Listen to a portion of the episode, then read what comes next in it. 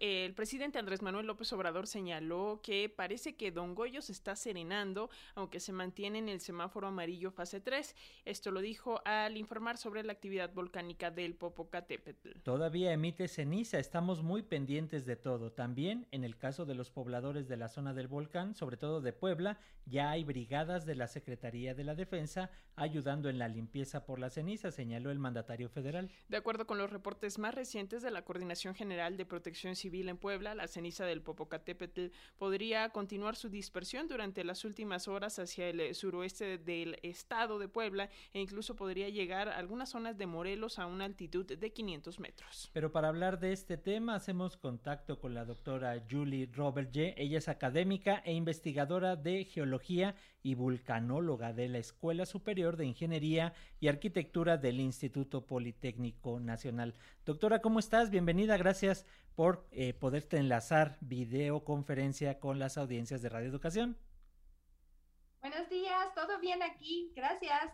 Gracias, doctora. Pues, ¿qué nos puedes decir de eh, toda esta reciente actividad del volcán Popocatépetl que nos tiene un poco eh, nerviosos? ¿Sigue dentro de los parámetros, digamos, normales, habituales para un volcán de estas características? ¿Qué nos dices? Sí, exacto, es de lo normal. Eh, es, eh, Popo tiene episodio así con un poquito más actividad explosiva. Eh, tuvimos, el último episodio fue en 2019, pero tuvimos también en 2012, 2013, 2016 y seguimos en las mismas características todavía, ¿no? no se ha salido de los parámetros que, que ya conocemos, solo que por algunas razones sí hay más ceniza y la ceniza nos, eh, nos eh, se lleva del lado de donde están los pueblos y claro que ya eso sí afecta y molesta. Es, una molestia. Doctora, en ese sentido nos preguntan y nos preguntamos también que si hay alguna relación entre la actividad de volcanes en el mundo. Recordemos que hace unos días también tuvo ahí una erupción y tuvo un eh, movimiento el volcán Etna ya en Italia y como otros que hay por todo el mundo. A final de cuentas, la Tierra está viva, doctora, pero cuéntanos. Sí, la Tierra está viva y, hay eh, más, más, alrededor de 500 volcanes que están activos. El Etna está activo todo el tiempo.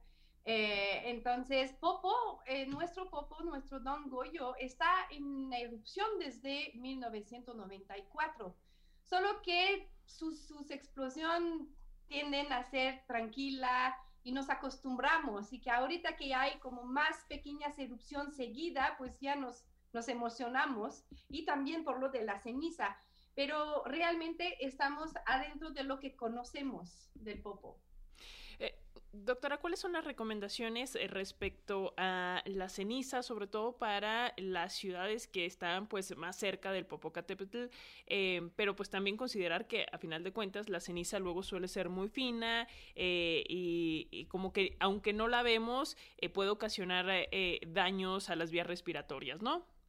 Sí, tapa boca, no olvidar sus ojos, pues lentes, ponerse lentes eh, si cae ceniza en los ojos, no tallarse, luego, luego con agua, solo botella de agua y poner en nuestros, en nuestros eh, ojos. Mm, mm, la, la, ceniza no hace daño tal cual, pero si tallamos es abrasivo. Ahora sí, así sí puede, puede lastimar. Y pues, si no necesitamos salir, pues de no salir, ¿no? Es, nos quedamos adentro, mejor. Sí, claro, pero lo que también estamos viendo, doctora, las, la temporada en la que estamos, que es de lluvia, está haciendo que en muchas poblaciones cercanas ya se está registrando ahí un fenómeno interesante que queremos platicar contigo. ¿Qué pasa con la ceniza cuando entra en contacto con el agua y cuando se va por los drenajes, por ejemplo? Es que la ceniza es, lo puedes comparar un poquito al cimiento entonces, cuando la ceniza es roca pulverizada, cuando la ceniza se mezcla con agua, pues hace una pasta y luego se va a solidificar y se va, se va a quedar como pastoso, ¿no? Eh, por eso que es muy importante de quitársela, de meterla en bolsa y no tirarla en, la, en las coladeras. Eh, doctora, eh, justamente la BBC eh, lanzó un reportaje en torno al Popocatépetl y catalogaban a este volcán como uno de los más peligrosos del mundo debido a que está pues cerca de zonas eh, densamente pobladas. Eh, ¿Qué tendríamos que saber en caso de una erupción? Que esperemos pues, no se complique la situación, pero ¿qué tendríamos que saber las y los ciudadanos ante esta posibilidad que a final de cuentas está ahí? Oye, eso no me gustó mucho el reportaje, te voy a decir, porque es muy alarmista. Popo no es más peligroso que cualquier otro volcán. Un volcán activo es un volcán activo, ¿no? Ahorita dicen eso porque sí, por la Ciudad de México que está al lado, que hay mucha gente, millones de gente viviendo en la Ciudad de México. Pero para que Popo hace algo del tamaño que afectaría a la Ciudad de México, necesitamos una cantidad de magma debajo del volcán tremenda que no tenemos, porque esto sí se puede monitorear, se puede, eh, con los aparatos que tenemos, eh, se podría detectar. Recuerdan que Popo eh, es, es, uno de los volcanes más y mejor monitoreado del mundo, porque es un volcán que es muy accesible. Entonces, tenemos muy buen equipo que lo están vigilando y esto 24 horas. Y si hay algo que cambia, vamos a saber. Claro, hay que estar pendientes. Entonces, recomendaciones básicas ya las dijiste, doctora. Recordar es el uso de cubrebocas, el uso de gafas o de algún tipo de circunstancia que se pueda utilizar de lentes y evitar salir en estas poblaciones cercanas y estar con la información oficial, lo que es no irnos por lo que dicen las redes que son muy alarmistas, como señalas, doctora.